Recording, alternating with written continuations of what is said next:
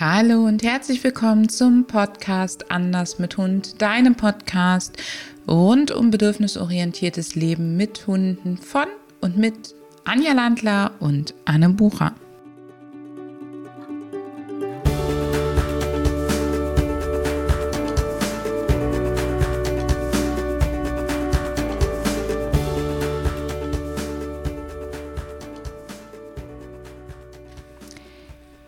Unserer heutigen Episode habe ich wieder einen wunderbaren Gast, nämlich Sandra Foltin. Wenn du Sandra noch nicht kennst, Sandra ist äh, Juristin, Biologin und hat Psychologie studiert. Vor allen Dingen ist sie aber die Leiterin des Tiergestützte Therapie Ausbildungszentrums NRW. Und deswegen spreche ich mit Sandra heute über das Thema tiergestützte Intervention, tiergestützte Therapie und freue mich, liebe Sandra, dass du hier bist. Hallo, liebe Anne, ich freue mich auch, dass ich wieder hier sein darf. Und es wird bestimmt wieder ganz spannend mit tollen Fragen von dir. Liebe Sandra, magst du uns zu Beginn einmal kurz erklären, was tiergestützte Intervention überhaupt ist? Ähm, ja, das mache ich gerne. Und zwar, also tiergestützte Intervention ist jetzt für mich der Überbegriff für die verschiedenen Formen des tiergestützten Einsatzes. Ähm, das werdet ihr, lieber Hörer, sicher auch kennen. Es gibt bei uns im deutschsprachigen Bereich sehr unterschiedliche Termini, ähm, sei es jetzt die tiergestützte Pädagogik beispielsweise, ähm, oder eben in anderen Bereichen, sei es jetzt noch Schule, die tiergestützte Therapie, wenn also der Mensch des Mensch-Hund-Teams dann auch therapeutisch tätig wird. Und für mich ist eben dieser Über, äh, ja, dieser Dachbegriff die tiergestützte Intervention, die sozusagen alle anderen Bereiche dann auch umfasst, ähm, da die Grundlagen ja in jedem Bereich erst einmal ähnlich sind und die Teams sich ja dann erst im Laufe der Fortbildung ähm, letztendlich spezialisieren oder eben natürlich auch mit einem bestimmten Fokus schon in die Fortbildung kommen. Dass sie also sagen, ich bin Lehrerin und werde auch in diesem Bereich dann mit meinem Hund tätig werden wollen. Also ist es so, dass der zweite Begriff, der Begriff nach tiergestützte, eigentlich immer bezeichnet, was der Mensch tut. Das heißt, tiergestützte Therapie, hast du gerade gesagt, da ist der Mensch ein Therapeut. Tiergestütztes Coaching, da wäre es eben ein Coach. Tiergestützte Pädagogik, ist es dann wirklich ein Pädagoge dahinter. Nicht das Tier erhält diesen Titel, sondern der Mensch bringt eine berufliche Qualifikation mit. Ist das so richtig? Genau so ist das. Äh, ich hätte es nicht besser auf den Punkt bringen können. Der Hund wird immer nur unterstützend tätig. Deswegen, der Mensch ist A, immer derjenige, der der Pädagoge ist oder der Therapeut und natürlich auch der, der immer auch die Verantwortung trägt für sein Tier, für die Einsatzlänge, für die Belastung ähm, und natürlich auch für die Entscheidung, was ist das beste Setting für meinen Hund, damit wir als Team ähm, erfolgreich tätig werden können und der Hund in diesem Setting eben und das auch ganz, ganz unterschiedlich unterstützend eingesetzt werden kann, um eine bestimmte Zielsetzung dann auch zu erreichen. Das heißt, du, liebe Zuhörerin, du, lieber Zuhörer, für dich ist diese Folge besonders spannend, wenn du in einem Bereich mit Menschen arbeitest und möchtest gerne einen Hund einsetzen oder auch ein anderes Tier einsetzen, um dich in deiner Arbeit zu unterstützen als Säule, als zusätzliche Säule deiner Arbeit. Ähm, und wir haben im Moment ganz viele Interessenten oder bei mir melden sich immer viele Leute, die eben in diesem Bereich auch arbeiten möchten. Und deswegen habe ich Sandra eingeladen, ähm, mit mir darüber zu sprechen, weil ich diesen Bereich tiergestützte durchaus sehr skeptisch sehe. Wenn ich mir ein bedürfnisorientiertes Leben mit Hund angucke, dann ist das Tiergestützte ja nicht unbedingt die, das Bedürfnis des Tieres, sondern häufig die Idee des Menschen. Und deswegen möchte ich dich als erstes fragen, liebe Sandra, welche Eigenschaften brauche ich bei meinem Hund, damit ich überhaupt sagen kann, okay, da kann ich drüber nachdenken, ob der oder die dafür gemacht ist? Ähm, also ich finde, vor diese Frage gehört immer, welche Eigenschaften hat der Mensch? Denn das ist natürlich von den Eigenschaften her sehr unterschiedlich, da es ja auch darauf ankommt, in welchem Setting möchte ich arbeiten.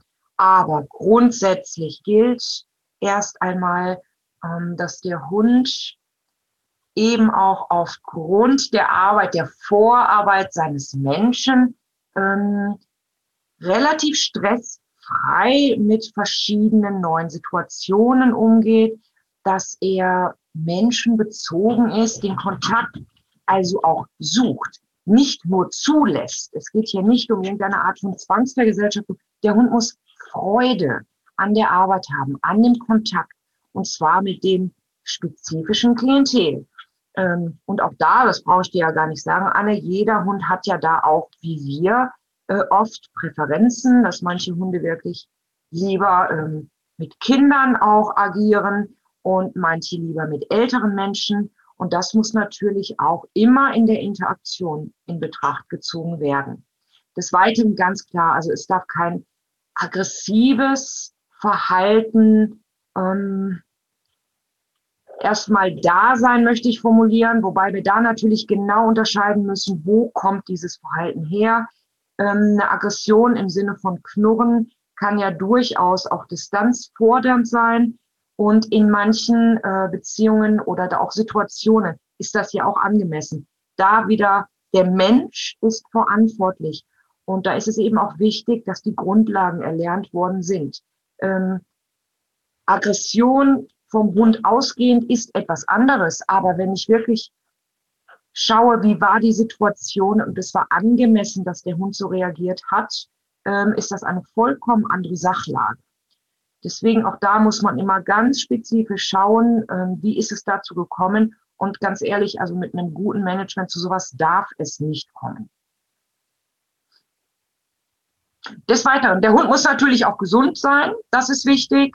Ähm, keine Schmerzen haben, auch das ist ein Thema. Ähm, ein Hund, der verschmerzt ist, äh, kann natürlich nicht stressfrei arbeiten. Und auch da kann es dann zu Vorfällen kommen, wenn er beispielsweise falsch angefasst wird.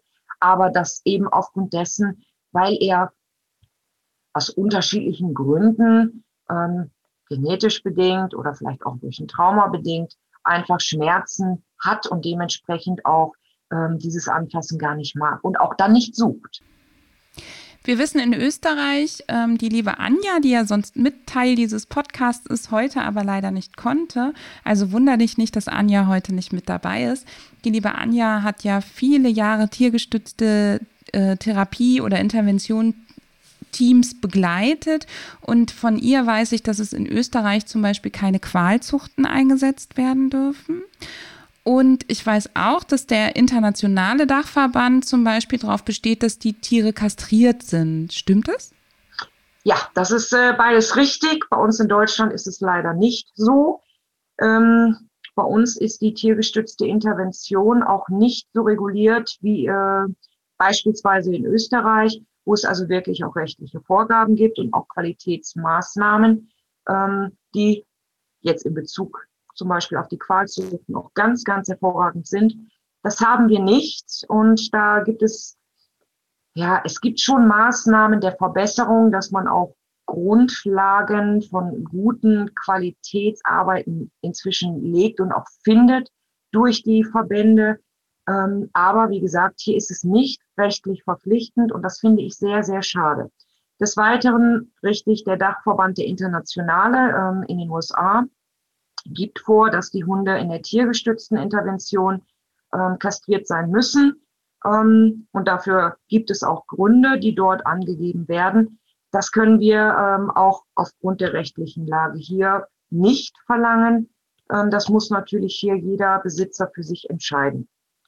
Und da gibt es auch von den Tierärzten beispielsweise inzwischen wieder äh, unterschiedliche Ansichten. Also da sollte man sich im Vorfeld auch über die wunderbaren ähm, Podcasts und Webinare hier bei Anne kundig machen und dann über den eigenen Gedankengang, um das Wohl des Hundes zu fördern, dann eine Entscheidung treffen. Die klassische Einzelfallentscheidung. So ist es. Ähm, Du hast eben gesagt, der Hund muss zugänglich Menschen gegenüber sein. Er darf durchaus sagen, wenn er das etwas nicht möchte. Es ist die Aufgabe des Menschen, darauf zu achten, dass er gar nicht erst in diese Bredouille, in diese Bedrängnis kommt. Er, ähm, wenn man als, ich finde auch, wenn man als Coach oder Therapeut als Mensch arbeitet, sollte man Menschen mögen. Grundsätzlich sollte man eine gute Einstellung gegenüber Menschen haben. Die sollte der Hund also auch haben. Jetzt stelle ich mir das für so einen Hund vor und du hast es eben ja auch schon angedeutet in vielen Settings ist es ja so, dass der Hund zum Menschen kommt. Also ich meine jetzt erstmal rein räumlich, also dass man in ein Pflegeheim geht, dass man in ein Krankenhaus geht, dass man in eine Schule geht. Es gibt natürlich auch die Settings, wo vielleicht der Klient zum Therapeuten kommt, wenn man zum Beispiel in der Praxis den Hund hat, aber die meisten Einsatzzwecke sind, glaube ich, ja so, dass die Hunde in fremde Einsatzorte kommen. Das heißt, die Stressresistenz muss ja auch bezogen sein auf, ich kenne Autofahren gut, ich kenne verschiedene Orte gut, ich komme mit verschiedenen Menschen, die vielleicht noch da arbeiten, Personal, Gerüche, Lautstärke gut zurecht. Das heißt, ich könnte mir vorstellen, dass wir einen Hund brauchen, der insgesamt von der Persönlichkeit und von dem wir erzogen, aufgewachsen und betreut wurde bisher auch eher robust ist ohne dabei tölpelhaft zu werden. Also er darf ruhig sensibel sein, aber er muss ja schon Stressstrategien haben, oder? Unbedingt. Ähm, deswegen auch da. Strategien werden erlernt. Und das ist für mich auch immer das Hauptaugenmerk, dass ich die Besitzer schon frühzeitig darauf hinweise, genau was du gesagt hast, dass wirklich beim Junghund und ganz kleinschrittig und vor allen Dingen in ganz kurzen Einheiten ähm, Dinge spielerisch positiv kennengelernt werden. Ähm, ja, Autofahren finde ich ist schon schwierig. Davor fängt es ja schon an mit Bodenbelegen, ne? dass der Hund unterschiedliche hm, Bodenbelege kennengelernt hat. Je nach Züchter, äh, manch ein Welpe kennt das nicht. Also da habe ich dann schon in den ersten Wochen an für sich eine riesige Aufgabe. Ähm, und ich meine, also ganz simpel, Holzboden, mal eine Treppe laufen, ähm, Einkaufszentrum ist ein anderer Boden, also, dass man mit solchen Dingen wirklich schon mal anfängt, ganz kurz, kurze Einheiten, dass es nicht stressig wird. So, Gerüche. Ähm, ich muss nicht in den Kindergarten gehen. Wir gehen erstmal einfach dran vorbei und dann im nächsten Schritt oder im übernächsten, dass man mal am Zaun stehen bleibt, wenn die Kinder draußen sind. Das reicht alles schon. Niemals zu schnell, zu viel. Ähm, sonst ist es wirklich wie auch bei uns, dass der Hund in den Burnout kommt das, das sind ja schon Monate von Vorbereitungen, die der Mensch mit Freude ähm, als Teampartner mit seinem Hund schon gestalten sollte. Ähm, nur so kann ich den Hund auf sowas vorbereiten. Und manche Hunde, und da muss man wirklich auch ganz realistisch sein, mögen große Gruppen nicht. Ähm, das macht den Hund nicht schlechter. Man muss dann eben nur sagen, ähm, nicht dieses Setting. Und das ist genau das, was du auch gesagt hast, Anne. Es gibt, wir haben also auch Einzelsettings, beispielsweise, äh, beispielsweise bei den äh, Psychotherapeuten, wo dann jeweils ein Klient ne, jeweils zu einer äh, Einheit kommt. Und da ist der Hund auch ähm, als Brückenbauer beispielsweise tätig oder um auch den äh, Klienten zu entspannen. Aber da habe ich eben nur eine zusätzliche Person. Und für manche Hunde ist das genau das Setting, was sie brauchen. Ähm, bei den, wie du sie nennst, robusteren Hunden, die mögen das oft, auch wenn ich ein bisschen mehr äh, Gewusel habe. Äh, die können das auch wohl gut haben, wenn mehrere Leute da sind. Die können auch sehr oft sehr gut auf die Kinder eingehen. Ähm, aber das muss ich wirklich äh, vom Team und dann wirklich nochmal ganz spezifisch auch ähm, vom Hund und dessen Affinitäten abhängig machen. Denn wenn ich den irgendwo in ein Setting zwinge, ähm, das er nicht mag, dann wird er spätestens nach, nach einem Jahr nicht mehr mitwollen. Und das kann natürlich niemals das, das Ziel sein. Ich finde das total spannend mit den unterschiedlichen Böden. Ich möchte dir da draußen zwei Beispiele geben, die mich in den letzten Jahren ähm, in, da nicht bewegt, aber beschäftigt haben. Das eine war ein Corgi vom Züchter, der kannte nur glatte, ordentliche, saubere Steinböden. Wirklich, der ist wirklich mehr oder weniger auf Marmorfliesen groß geworden. Und der hat sich bei den Menschen nicht getraut, von der Terrasse runter auf den, in das riesig eingezäunte Grundstück ähm, in den Garten zu gehen. Und er konnte sich auch nicht auf Erde oder im Grünen lösen. Also mal ein kleines Beispiel. Und dann ist es so, dass ich viele Hunde kenne, die mit glatten Böden wirklich ein Problem haben, die darauf laufen wie auf Eiern, so als würdest du auf wirklich Eis laufen. Und das sorgt natürlich für Verspannungen, das sorgt dafür, dass es den Hunden insgesamt nicht gut geht. Und ich habe einen Hund, ein Training gehabt vor einem halben Jahr in etwa, der ist nicht mehr über Böden gegangen, wenn die geglänzt haben. Wenn die Sonne drauf geschienen hat und das Laminat oder Parkett war sauber gewischt, es musste gar nicht nass sein. Es reichte wirklich, dass der Boden geglänzt hat, dann ist der da nicht draufgegangen. Und da haben wir mit dem Hund wirklich Stück für Stück über Tage trainiert, dass der diese glatten Böden überhaupt überläuft. Und wenn du dir jetzt vorstellst, ein Altenheim, ähm, eine Schule, das ist ja aus hygienischen Gründen ganz oft glatte PVC-Böden, glatte Fliesenböden. Das heißt, da muss der Hund richtig, richtig fußsicher sein im Sinne von, dass er da gut auffußt, abfußt und durchgeht. Sandra, Jetzt werden viele sagen, ui, da steckt eine Menge Arbeit drin.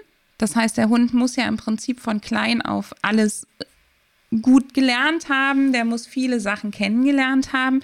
Und ich weiß, dass das einer der Hauptargumente ist, weshalb viele Hunde äh, in diesen Bereich wandern, die vom Züchter kommen. Ähm, nun weiß ich, dass du tiergestützte ähm, Aufgaben auch übernimmst mit deinen Tierschutzhunden. Und ich finde das eine total schöne Sache, dass wir vielleicht an der Stelle einfach mal hergehen und sagen, muss der Hund vom Züchter kommen oder muss er das, habe ich ja eigentlich gerade schon vorweggenommen, muss er das nicht? Und was ist eigentlich das, was der Hund lernen kann, darf, sollte, bevor er in diese Einsätze geht? Kann er das auch noch lernen, wenn er mit ein, zwei Jahren zu mir kommt? Ähm, ja, das ist eigentlich für mich auch eine ganz, ganz große Herzensangelegenheit. Ähm, nein, also ein Therapiebegleiter egal in welchem Setting, äh, muss weder einer bestimmten Rasse angehören, ähm, obwohl manche Rassen natürlich mehr oder weniger angepriesen werden als Therapiebegleithunde. Ähm, das kann ich so in keiner Form unterstützen. Ähm, insbesondere, also ich finde das auch sehr gefährlich, weil es den Halter oft dazu verleitet zu denken, dass der Hund mehr kann als, sag ich mal, äh, andere Hunde in diesem Alter oder äh, äh, Hunde anderer Rassen, was natürlich so nicht stimmt. Der Hund kann nur das, was er gelernt hat. Er ist ein Welpe wie alle anderen auch. Und ähm, das ja, verärgert mich immer ein wenig, denn grundsätzlich kann jede Rasse eingesetzt werden. Wie gesagt, auch da, um das nochmal aufzugreifen, ähm, Qualzuchten bitte nicht, wenn es eben geht. Man mache sich im Vorfeld kundig. Ähm, es gibt genug Alternativen und auch Mischlinge, das ist ganz wunderbar. Ähm, schaut aber bitte drauf, was ist da drin. Aber der Hauptpunkt ist natürlich der Charakter des Hundes. Und ich brauche auch keine Welpen. Ähm, wenn ich auch einen Tierschutzhund habe, der vom Wesen her ganz ähm, wirklich offen ist und aufgeschlossen. Und das haben wir durchaus. Äh, da haben wir so wunderbare Teams schon gehabt. Also im letzten Jahr oder im vorletzten Jahr hatten wir ein Team, da war sogar ein Herdenschutzhund dabei, aus dem Tierschutz, ähm, auch mit einem ganz tollen Menschen. Und diese Hündin ähm, ist einfach zauberhaft.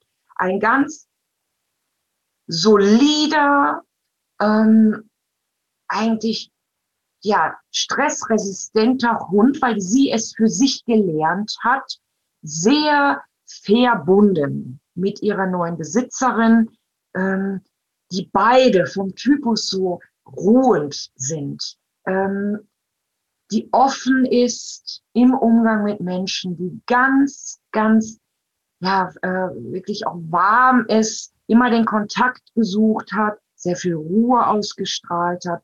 Also ganz, ganz wunderbar, wo viele im Vorfeld, und das weiß ich ja, weil ich auch immer wieder ähm, danach gefragt werde, sagen, solche Hunde kann man nicht einsetzen. Also dem kann ich nur widersprechen. Das ist nicht so. Ich würde das auch niemals pauschalisieren. Es ist sicher manchmal schwieriger im Außenverhältnis, weil man auf Vorurteile trifft. Der Hund selber ähm, hat das überhaupt nicht bestätigt. Ein ganz, ganz sauberer Hund, ein wunderbares Wesen und ein ganz tolles Team. Also da alles geht, wenn das Miteinander und die Arbeit wirklich auch bedacht sind und die Achtsamkeit auf den Hund gelegt wird und man natürlich auch immer im Kopf behält, was ist das für eine Rasse, was könnte es dort für Prädispositionen geben, also worauf sollte ich schon achten, ähm, wozu könnte mein Hund neigen. Aber auch da wieder, man mache sich kundig, bevor man einen Hund erwirbt oder eben auch aus dem Tierschutz dann ähm, übernimmt. Ihr bildet primär ja die Menschen aus, nicht die Hunde, sondern du bildest ja vor allen Dingen Menschen aus, die ihren Hund als Unterstützer einsetzen wollen. Und ich könnte mir gut vorstellen, dass es dabei ganz viel darum geht, das individuelle Team ähm, kennenzulernen, zu unterstützen, zu begleiten und den Mensch darin zu schulen, seinen Hund lesen zu können auch, oder? Genau, also denn wenn du sagst, es ist der Charakter und das Individuum, dann muss der Mensch ja vor allen Dingen lernen, wie kommuniziert mein Hund, was kann ich ihm ansehen, was kann ich machen. Ganz genau. Also das ist wirklich auch unsere Zielsetzung. Ähm, deswegen äh, bilde ich auch keine Hunde alleine aus, denn auch da gibt es ja Anfragen, ähm, ähnlich wie im Bereich der Assistenzhunde, dass also jetzt auch ähm, in dem Bereich der Therapie Begleithunde es Menschen gibt, die nachfragen, ob wir die Hunde ausbilden für sie. Also das tun wir nicht, denn für mich ist ganz klar, ich arbeite nur mit einem Team und unsere Fortbildung läuft über 15 Monate. Das heißt, diese Teams werden auch engmaschig begleitet und betreut und unterstützt. Und ich bin auch die gesamte Zeit dabei und sehe die Entwicklung. Und das ist für uns ja auch so wertvoll. Denn in 15 Monaten, egal ob es jetzt ein Welpe ist oder auch ein schon älterer Hund, ähm, entwickelt sich jeder Hund, aber natürlich auch der Mensch. Und dann zu sehen, wie diese Teams auch zusammenwachsen, ähm, vielleicht Hürden nehmen, die der Mensch vorher als solche ja betrachtet hat, die aber eigentlich gar nicht solche waren, sondern vielleicht auch Stärken des Hundes waren. Ähm, das ist für uns auch immer ganz wertvoll äh, und es macht einen, ja, es ist manchmal auch sehr herzerwärmend, dann zu sehen, wie Mensch und Hund sich gemeinsam entwickeln und manchmal auch Wege gehen, die vorher überhaupt nicht so angedacht waren. Also das ist ganz, ganz toll. Und diese Achtsamkeit dann auch zu erleben, dass der Mensch seinem Hund näher kommt, ähm, man gegenseitig sich wertschätzt, die Arbeit auf Augenhöhe stattfindet und der Hund eben auch Entscheidungsträger ist. Denn das ist in unserer Arbeit ja ganz wichtig. Der Hund muss in der Lage sein und es muss ihm gewährt werden, dass er oder sie auch sagen kann, das möchte ich oder das möchte ich auch nicht. Sei es jetzt äh, mit Individualdistanzen oder auch, was du vorhin mit den Bögen erwähnt hast, ich kann das nur so bestätigen, ähm, dass manche Settings für den Hund nicht nur ungewohnt, aber auch vielleicht beängstigend sind, dass man dann wirklich sagt, das geht noch nicht, ähm, sei es, wir haben das oft mit neuen Gerüchen, ähm, Urinbeutel oder sowas, wenn die Hunde das noch nicht kennen, dass die dann sagen, also hier fühle ich mich unwohl, dann müssen wir gehen. Und dann kann man das trainieren. Ähm, entweder es klappt dann oder es sind dann einfach Settings, wo man dann auch ganz realistisch sagen muss, das ist jetzt für uns nichts. Wir müssen uns ein bisschen was anderes suchen.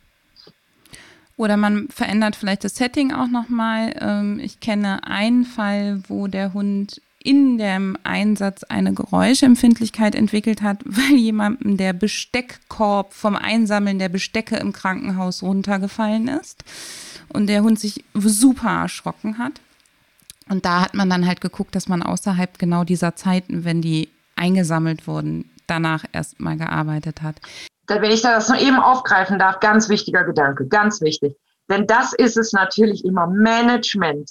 Ähm, auch da, wenn wir beim ersten Mal beispielsweise ähm, nach dritter, vierter, fünfter, sechster Einheit mal auf den Schulhof gehen, suchen wir doch Zeiten, wenn nicht gerade Pause ist, sondern Zeiten, wo vielleicht ein, zwei, drei Personen auf dem Schulhof sind. Ähm, und das kann man dann schrittweise erhöhen. Genau das, was du auch sagst. Also das erste Mal sollte nicht so geplant und strukturiert sein, dass der Hund da absolut geschockt wieder rauskommt.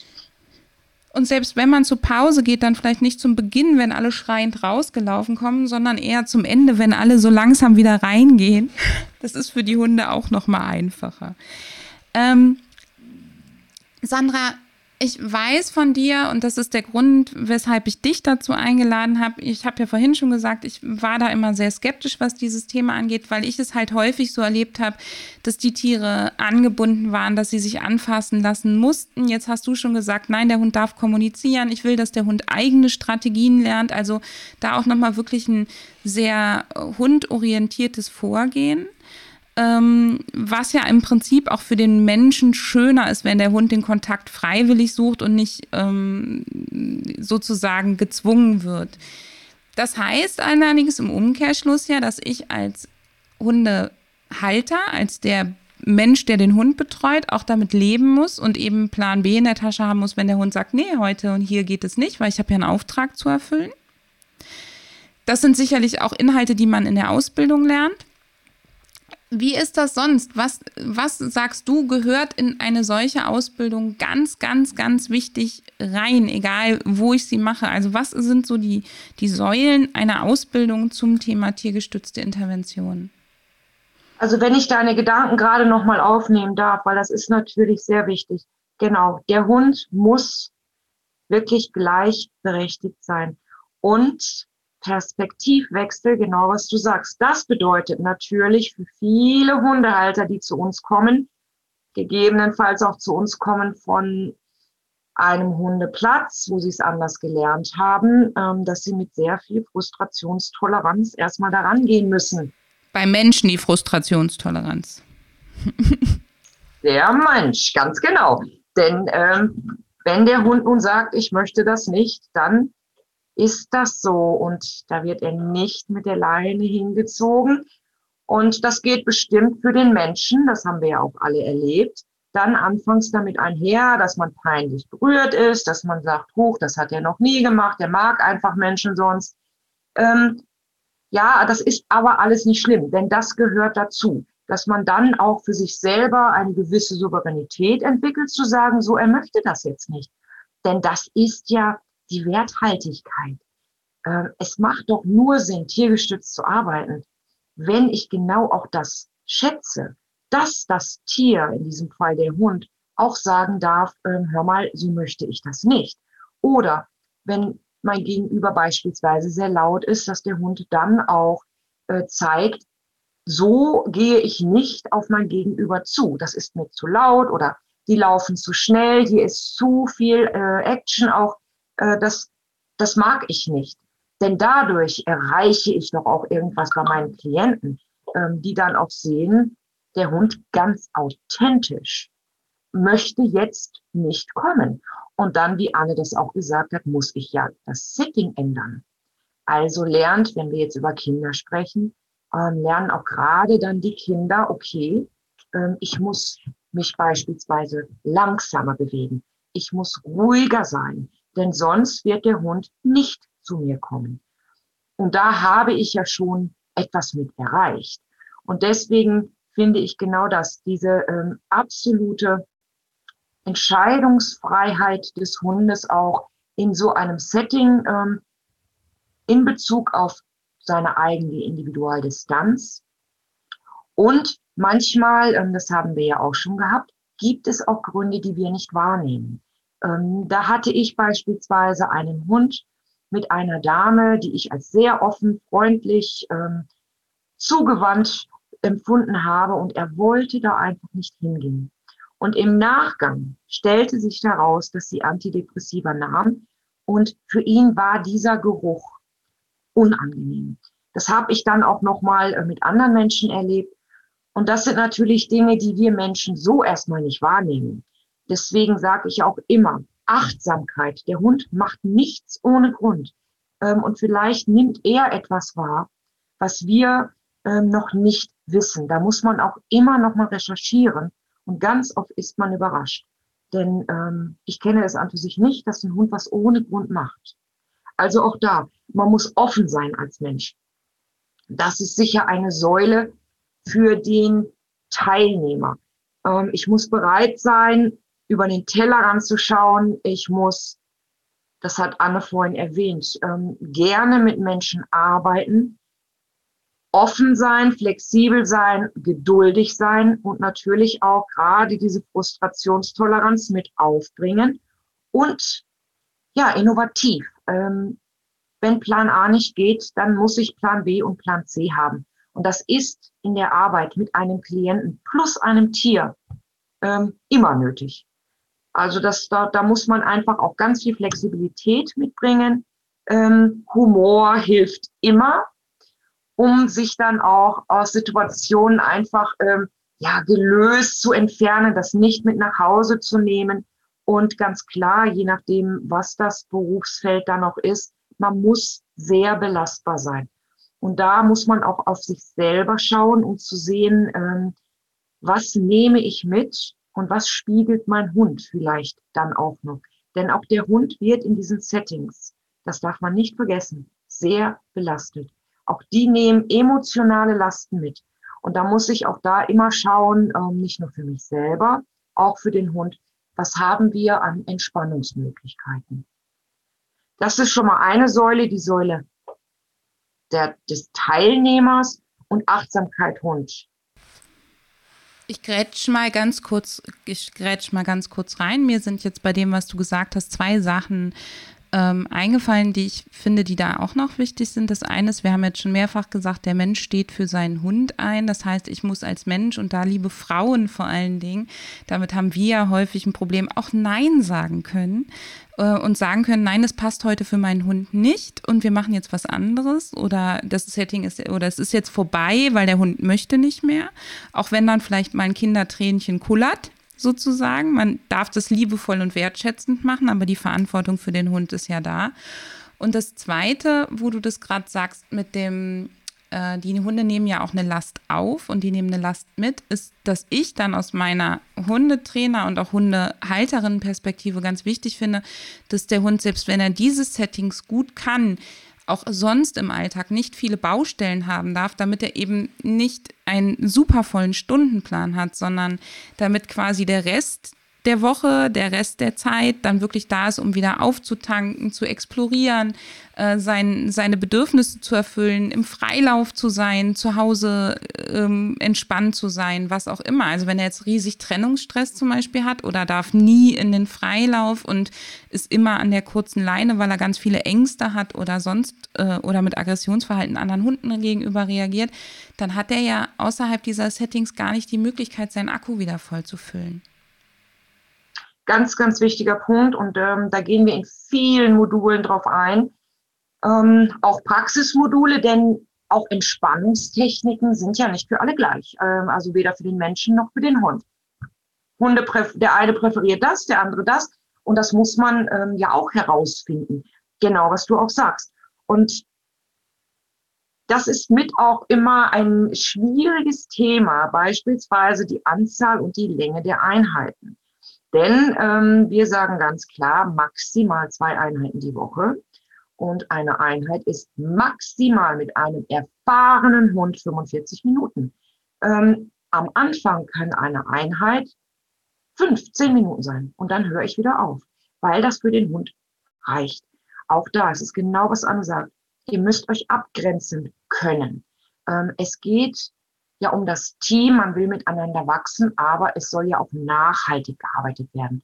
Und dazu gehört eben, dass man auch dem Gegenüber dann sagt, also äh, diese Einheiten sind keine 60 Minuten, es ist kürzer oder gegebenenfalls, wenn ich nur einen Hund habe, äh, nimmt dieser eben nur 15 Minuten teil und dann machen wir etwas anderes oder ähm, wenn ich die Möglichkeit oder auch das Glück habe, einen zweiten Hund oder einen dritten Hund zu haben und vielleicht sogar auch noch jemanden, mit dem ich kooperativ arbeite, dass man dann sagt, so, und jetzt setzen wir äh, einen weiteren Hund ein und machen ein etwas anderes Setting.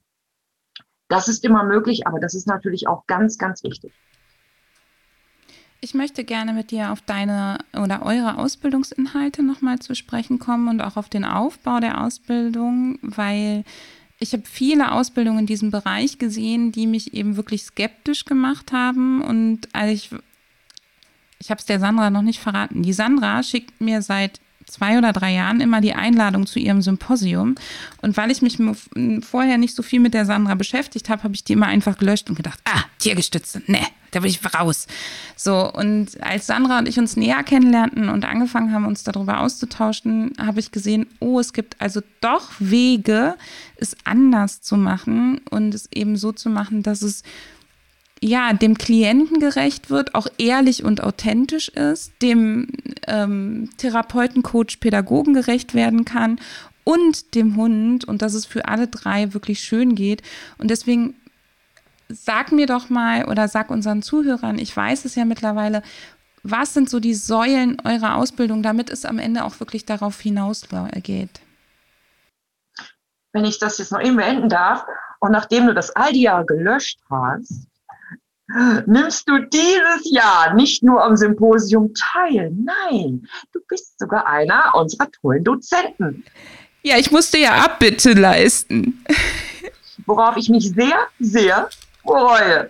Ähm, aber das ist ja genau auch der Punkt. Ähm, ich lege sehr viel Wert auf qualitativ hochwertige Dozenten ähm, und natürlich nicht nur im Bereich jetzt Training mit dem Hund, sondern auch Dozenten äh, im Bereich Geriatrie, Medizin, Pädagogik, also der Grundbausteine.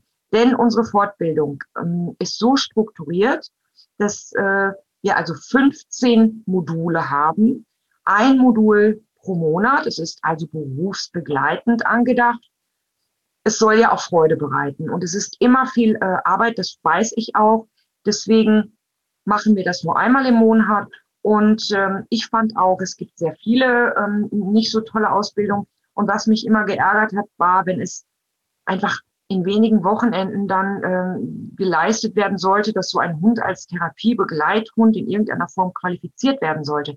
Ähm, das kann ich mir überhaupt nicht vorstellen. Und die Dachverbände geben vor 225 Stunden und so mache ich das auch, weil ich glaube, wie gesagt, man wächst ja auch als Team, man muss begleitet werden. Und man sollte in den unterschiedlichen Fachgebieten ähm, auch wirklich hochwertige Dozenten haben. Also wir machen die Grundausbildung äh, dann wirklich beispielsweise im Bereich Geriatrie, Gerontologie, also mit älteren Menschen arbeiten, über zwei Ärzte, äh, die aus diesem Bereich auch kommen. Das sind also Fachärzte und die dann auch solche Grundlagen äh, wie Krankheitsbilder vorstellen. Denn wenn ich als Team die Krankheitsbilder meines Klienten nicht kenne und wie sich die in der Praxis darstellen, ja, wenn ich nicht weiß, was eine Demenz ist, was heißt das, dann kann ich ja auch meinen Hund nicht angemessen einsetzen. Das Gleiche dann haben wir im Bereich Kinder- und Jugendarbeit, dass man dann, ähm, wir haben da einen Psychologen, der beispielsweise die Krankheitsbilder, die gängigen vorstellt, ADHS und so weiter, was wir auch kennen. Was bedeutet das denn? Ähm, wie stellt sich denn so ein Kind dann auch dar? Was heißt das für meinen Hund? Was heißt das für mich? Worauf muss ich da spezifisch achten?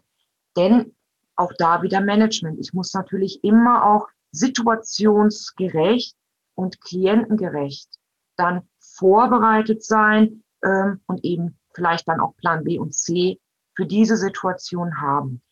Und Neben der Theorieausbildung, die wir dann machen, ist dann jedes zweite Modul auch wieder ein Praxismodul. Da wird auch, theoretisch ist natürlich besprochen, ähm, Stressbeschwichtigungssignale. Ich muss natürlich die Theorie kennen, um dann die Anwendung auf meinen Hund zu haben. Und wir nehmen maximal zehn Teams auf, weil ich meine, äh, mehr kann man nicht engmaschig und passgenau auch betreuen. Denn jedes Team ist anders. Ähm, jeder Mensch ist anders und jeder Hund ist anders. Und jedes Team hat auch andere Bedürfnisse. Und deswegen meine ich, mehr geht nicht, auch in der praktischen Arbeit dann nicht, in der Umsetzung. Das heißt, Sie lernen dann auch solche Sachen wie einen Rollator bei euch kennen in der Praxis zum Beispiel, dass Sie einfach solche Sachen schon kennen. Ganz genau. Also ähm, im Modul 1 fange ich schon an, dass wir gemeinsam einmal äh, in Oberhausen beispielsweise im Kaisergarten eine Runde machen, weil ich da ganz viele Reize habe. Und ähm, das filmen wir in der Regel aus, um einfach ein Bild zu machen. Wo, ist, wo steht der Hund, wo steht das Team? Äh, da gibt es natürlich auch da Untergründe, die unterschiedlich sind. Da ist eine Brücke, da ist äh, ja, ein Waldweg, da ist aber auch was gepflastertes. Kennt der Hund das schon alles oder vielleicht noch nicht? Dann gibt es dort Tiere, die auch freilaufend sind. Ähm, wie geht der Hund mit sowas um? Vor allem, wie managt sein Teampartner Mensch das, wenn der Hund beispielsweise ja noch unsicher ist. Ne? Da steht eine Kuh, da steht ein V, da stehen Schafe. Ähm, wie wird, wie achtsam ist der Teampartner auch? Und so machen wir uns schon im ersten Modul einfach einen Eindruck ganz wertfrei, um dann auch sagen zu können, in der Reflexion, wenn wir uns die Videos gemeinsam anschauen, ähm, wie habt ihr das empfunden? Wie meint ihr, ähm, hat der, euer Hund das empfunden? Und ja, gibt es Dinge, die ihr vielleicht verbessern möchtet oder wo ihr sagt, Mensch, äh, da fühle ich mich selber auch noch unsicher oder das kennt mein Hund auch noch nicht. Äh, wie kann ich da am besten dran gehen? Und diese Hilfestellung einfach geben. Und das Schöne ist ja dadurch, dass wir alle in diesem Team sind, ähm, dass man sich gegenseitig auch unterstützt, dass alle an der Thematik interessiert sind und keiner da irgendwie sagen wird, oh, das ist aber doof oder dein Hund hat gebellt, was war das denn? Was gibt's natürlich nicht. Jeder hat so seine eigenen Päckchen, ist ja ganz normal. Ähm, und das ist vollkommen wertfrei. Und wir versuchen einfach durch gemeinsame Unterstützung über diese Monate das so zu erarbeiten, ähm, dass jedes Team dann hinterher sagt, das ist ganz, ganz toll, was wir hier machen. Ähm, und mein Hund ist auch toll, mit allen Stärken und allen Schwächen. Ähm, und dass man natürlich über diese Zeit kleinschrittig auch solche Dinge kennenlernt. Wir arbeiten mit Rollator, äh, wir verschieden, mit verschiedenen Situationen, ähm, ne, Männer mit Mantel oder mit Hut, äh, mit Krücken. Wir gehen einmal, normalerweise vor Corona natürlich, machen wir einen Stadtgang, wo andere Reize jetzt nochmal aufgenommen werden, um dann zu schauen, was kennt der Hund, ähm, wie lange schafft er das? Und wenn er es nur 20 Minuten schafft, dann gehen dann die Teilnehmer auch wieder. Aber er muss dem auch mal, also ich muss, ich muss Dinge auch üben. Das ist auch ganz, ganz wichtig. Und das sehe ich auch natürlich in den letzten Monaten der Fortbildung. Wer hat was gemacht? Ähm, denn mein Hund mag vielleicht die Stadt nicht mögen, aber wir müssen doch in der Lage sein, dass wir mal äh, ein Eis kaufen gehen. Ja, ohne dass er sagt, das ist ganz schlimm. Dass man sowas eben auch äh, positiv, kleinschrittig und in kurzen Einheiten übt. Und für alles andere hoffe ich, dass wir immer Ansprechpartner sind, mh, hm, dass wir eben auch individuell Übungen gestalten können, ähm, unsere Teilnehmer können natürlich auch Videos machen, uns die senden, dass wir darüber besprechen, äh, wie kann man vielleicht etwas ändern oder ist das wirklich so ein großes Problem, wie vielleicht auch Dritte, die auch immer ein Problem sind, das sagen, ähm, denn das ist auch ein Bereich, wo ihr euch nochmal abgrenzen müsst, ähm, sei es in der Familie oder bei Trainern oder eben auch bei Institutionen die eine unglaubliche Erwartungshaltung haben an euren Hund und auch an euch und was er und ihr alles können müsst. Also der Hund muss alles, das sage ich jetzt schon, das werdet ihr auch alles hören. Ne? Der muss Sitz, Platz, Fuß, der muss Tricks können, der muss rollen. Ähm, das gibt's bei uns nicht. Also wir bilden auch keine Zirkushunde aus, sondern Hunde, die authentisch sind und dadurch ganz, ganz tolle Dinge leisten, Menschen bewegen, uns bewegen.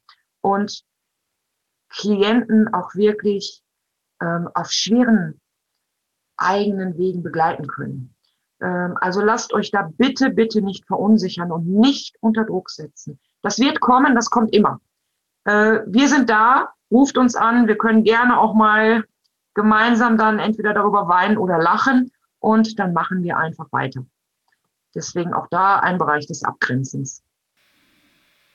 Das heißt, es geht ja wirklich nicht darum, für dich da draußen nochmal zusammengefasst, dass der Hund sich verkleiden lässt oder dass der irgendwelche Tricks macht, sondern es geht darum, dass ein Hund den Menschen berührt im Sinne von ihn zugänglich macht, dass der Hund vielleicht das Bedürfnis hat, Körperkontakt zu Menschen zu suchen, vielleicht auch nicht. Vielleicht ist der Hund auch einfach nur da.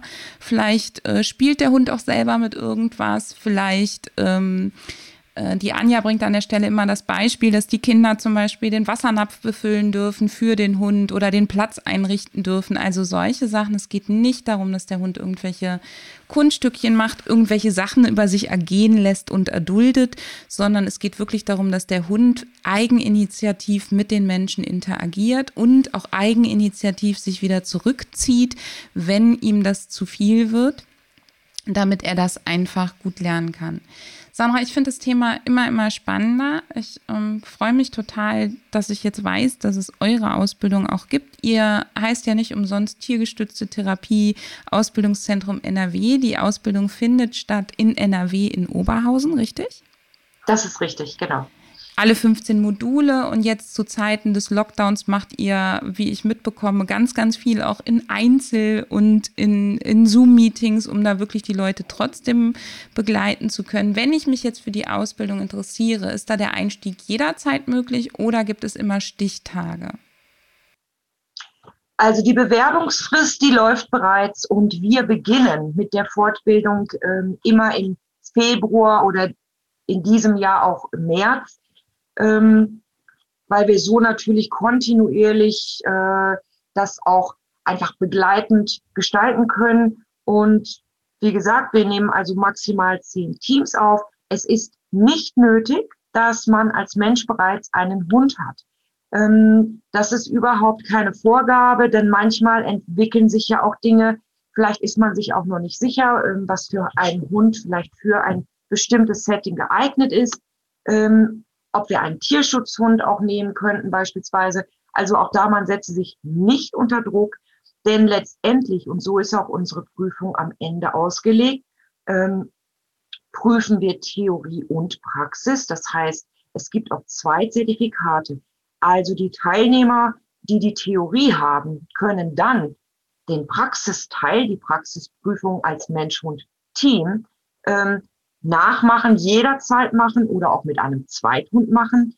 Ähm, da haben wir inzwischen ja auch schon einige Wiederholungstäter, die das ganz, ganz toll machen. Und deswegen, ähm, also das ist keine Voraussetzung, denn wichtig ist auch, der Hund muss für die Prüfung äh, mindestens 15 Monate und nicht älter als sieben Jahre sein. Also mit einem alten Hund, ähm, weil es einfach für den Hund auch eine große Belastung ist machen wir die Prüfung, das ist eben auch die internationale Vorgabe, äh, über diese sieben Jahre hinaus nicht mehr. Ähm, man kann sicher mit dem Hund weiterhin arbeiten, wenn es beispielsweise ein sehr kleiner und ein sehr agiler Hund ist, aber es geht jetzt rein um den Prüfungstermin. Und unsere Räumlichkeiten sind in Oberhausen, ähm, also dort finden auch die Seminare statt, jeweils am Wochenende in diesen Zeiten viel dann auch, wie Anne erwähnt hat, über Webinare oder eben Einzeltreffen, ähm, dass man wirklich dann in eins zu eins Setting mit Hund Dinge nochmal äh, übt oder auch vertieft, sei es jetzt der Umgang mit Rollator und so weiter ähm, und bestimmte Dinge dann nochmal übt. Liebe Sandra, ich danke dir von Herzen und dir, liebe Zuhörerin, auch, dass du uns jetzt schon wieder eine gute Dreiviertelstunde gelauscht hast. Wenn die Sandra und ich zusammenkommen, ist, äh, wir hören immer nicht auf. Ähm, liebe Sandra, dir erstmal vielen, vielen lieben Dank für diese schönen Inhalte und Einblicke. Und wir verlinken euch hier drunter die Seite von Sandra von dem Ausbildungszentrum. Und ich möchte an der Stelle noch sagen, Sandra mm, macht diese Ausbildung ähm, über das Ausbildungszentrum, was Teil von ihrem Tierschutzverein Animal Advocate ist. Das heißt, diese Ausbildung unterstützt gleichzeitig auch noch wunderbar den Verein Animal Advocate und nähert ihn sozusagen. Das heißt, es unterstützt wiederum tolle Tierschutzprojekte und das finde ich auch nochmal ganz, ganz toll, weil wir daran auch nochmal sehen, wie sehr es einfach Sandras Herzensprojekt ist. Und falls du dir noch nicht so ganz sicher bist und sagst, nee, ich möchte nicht direkt in eine Ausbildung investieren, empfehle ich dir zwei Wege. Das eine ist, bewirb dich einfach trotzdem mal bei Sandra, melde dich bei Sandra, wir geben dir alle Kontaktdaten und dann könnt ihr nochmal gezielt sprechen. Sandra lernt auch immer gerne die Teams vor der Ausbildung ja schon kennen, wie ich weiß. Und ich verlinke dir hier drunter die Webinare, die wir zusammen zu diesem Thema mit Sandra gemacht haben, dass du dir da vielleicht noch mal ein bisschen vertiefend Informationen holen kannst und gebe dir da hier in den Show Notes auch noch mal einen kleinen Gutscheincode, sodass du da ähm, einen kleinen Rabatt als Geschenk von uns hältst. Und für jeden, der diesen Gutscheincode verwendet, spenden wir nochmal 50 Prozent der Einnahmen des Restes sozusagen an Animal Advocate, damit der Verein weitere tolle Tierschutzprojekte machen kann. Also mit dem Gutscheincode sparst du und wir spenden gleich nochmal on top. Ach, liebe Anne, ich bedanke mich ganz, ganz herzlich. Ähm, das ist ganz wunderbar. Und ja, also neue Teams, ähm, ich offeriere immer, dass wir uns im Vorfeld treffen, ähm, nicht nur Mensch-Mensch, sondern natürlich auch mit dem Hund, dass wir uns über den Hund unterhalten. Äh, ich mir den gerne auch nochmal anschaue. Ähm, das ist natürlich auch alles kostenfrei. Und wie die Anne sagt, ich habe es nämlich mal wieder vergessen, ähm, also alle Erlöse gehen in den Tier- und Naturschutz. Wir machen also damit immer ein neues Projekt. Und deswegen nochmal ganz, ganz herzlichen Dank auch an alle äh, und auch an die Anne natürlich, dass ihr uns so toll unterstützt. Äh, und ihr findet auch die Infos zum Symposium inklusive dem Vortrag von Anne äh, auf der Homepage. Ich bedanke mich ganz, ganz, ganz herzlich bei euch. Ja, das, das verlinken wir auch nochmal. Vielen lieben Dank.